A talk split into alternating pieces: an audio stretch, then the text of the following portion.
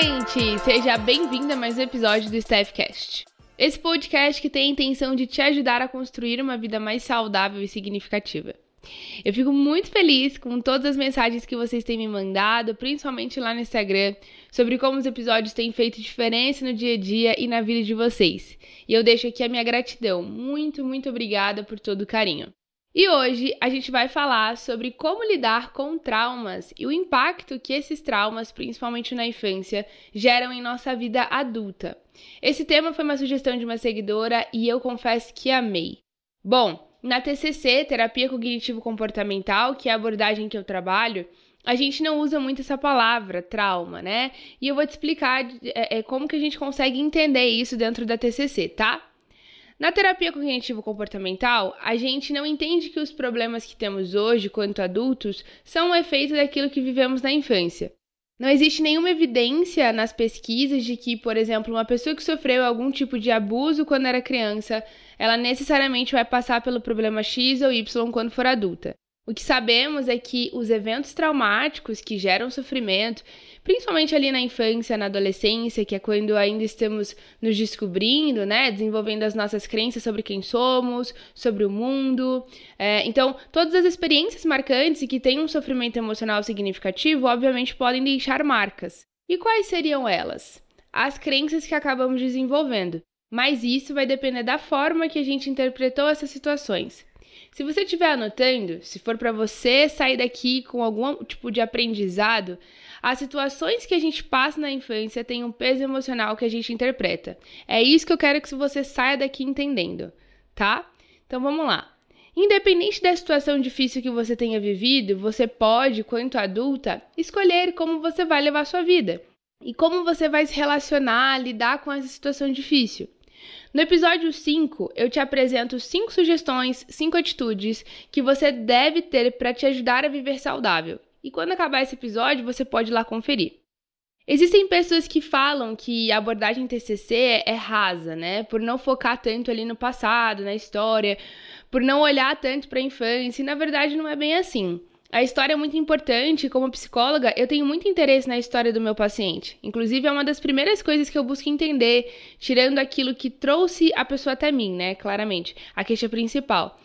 E nessa primeira sessão é muito comum encontrar informações muito ricas, principalmente ali sobre é, a infância, né? Dados relevantes. Mas a questão é que a gente não pode parar no tempo, sabe? Muitas terapias focam em relembrar a história e não vão para a parte prática, que é pensar no que a gente vai fazer com tudo isso hoje. Tem uma terapia sendo estudada que é a terapia de esquemas, e seu início veio com uma extensão da, da, da, TCC, né? E o autor dela, Jeffrey Young, traz algumas necessidades básicas que toda criança precisa para se desenvolver bem. Quando nós pensamos em traumas, pensamos em coisas extremas, né? Mas a verdade é que existem algumas coisas que, se faltam na nossa infância, elas podem também deixar algumas marcas e vão gerar alguma influência em quem somos quanto adultos. E a primeira delas é o vínculo seguro. Né? Seria o vínculo com outras pessoas, incluindo ali a, a segurança, estabilidade, aceitação. A criança precisa ter pelo menos um adulto no qual ela pode confiar plenamente. Infelizmente, muitos de nós não tivemos essa segurança toda na infância. Talvez as pessoas da sua casa eram realmente os agentes da violência, seja ela física ou não. E muitas vezes não era uma violência explícita, e isso com toda certeza pode gerar várias crenças que vão te influenciar na vida adulta. A segunda necessidade emocional que uh, essa teoria vai falar é a conexão é sentir que são aceitas, importantes, serem acolhidas afetivamente.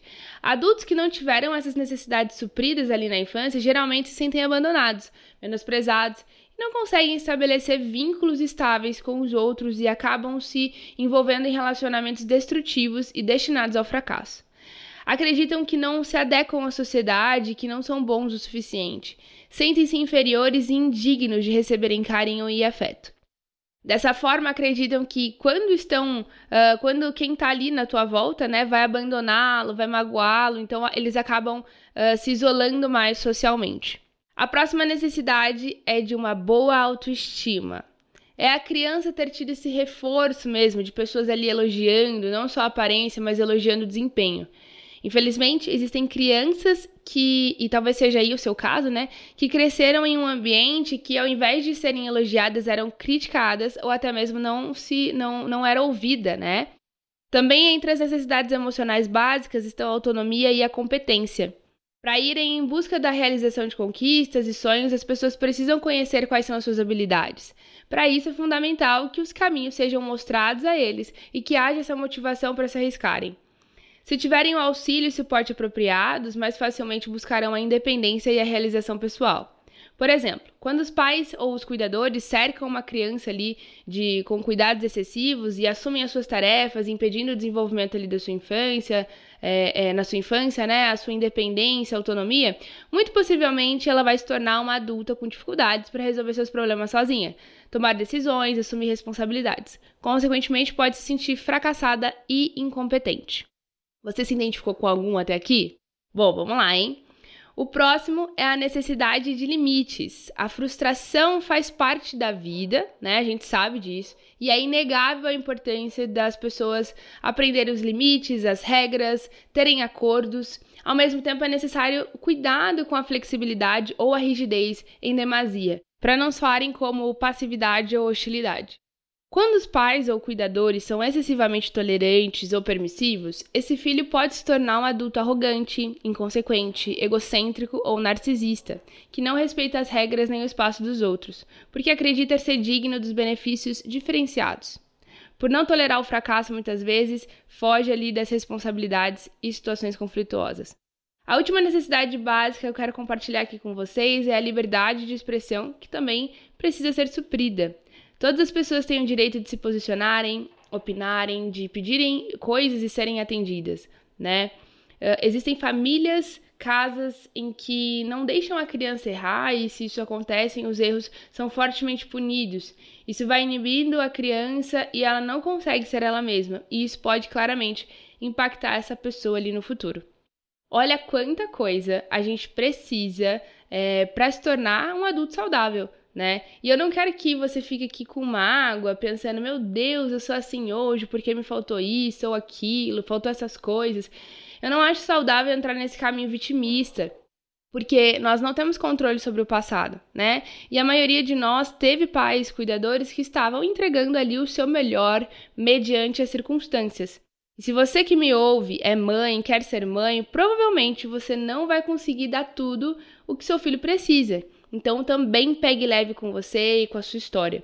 A minha intenção aqui é te ajudar a pensar sobre como foi sua criação, o que você teve ou não, como isso impacta hoje na tua vida e o que é possível fazer a partir de, agora, de hoje, né? Em nenhum momento eu quero que você se culpe ou culpe alguém, mas é, é, busque aprender com a tua história, busque perdoar, compreender que o mundo hoje, né, de uma é, é, você pode ver o mundo hoje de uma forma mais saudável, mais madura. Você só tem controle sobre o hoje tá bom? E nesse episódio eu quis muito compartilhar com você uh, sobre como lidar ali com esses traumas, entendendo isso, situações difíceis. E eu te convido é, a encontrar um novo sentido, buscar ressignificar suas dores e hoje assumir essa responsabilidade ali pela sua vida.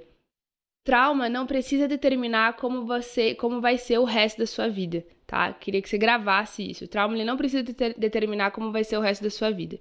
E se tiver muito difícil, busque terapia, busque ajuda, tá bom? Eu espero ter te ajudado e se isso aconteceu, compartilhe esse episódio com as suas amigas e nas suas redes sociais. A gente se vê em breve, tá? Até o próximo episódio.